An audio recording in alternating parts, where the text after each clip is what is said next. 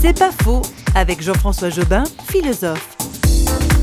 La philosophie s'est présentée très rapidement comme euh, une méthode de vie. On voit ça euh, très bien à l'époque de la philosophie grecque. Les philosophes fondaient des écoles de pensée où on enseignait un certain style de vie et ce style de vie devait permettre euh, à l'adepte de ce philosophe-là de mener une vie plus heureuse. Voilà la promesse qui est faite. Par rapport à ça, le christianisme il fait valoir une dimension qui est celle de l'éternité et ça, ça change pas mal de choses. C'est-à-dire que il y a la vie qu'on mène ici-bas, c'est un début parce que y aussi la promesse euh, de la vie éternelle, la résurrection qui est faite par le Christ. Donc euh, une perspective qui va au-delà de la vie que nous menons sur Terre. Il y a une récompense, il y a un plaisir, un bonheur qui sera encore beaucoup plus grand que ce que nous pouvons imaginer maintenant. En tout cas, c'est ce qu'on croit, c'est ce qu'on espère.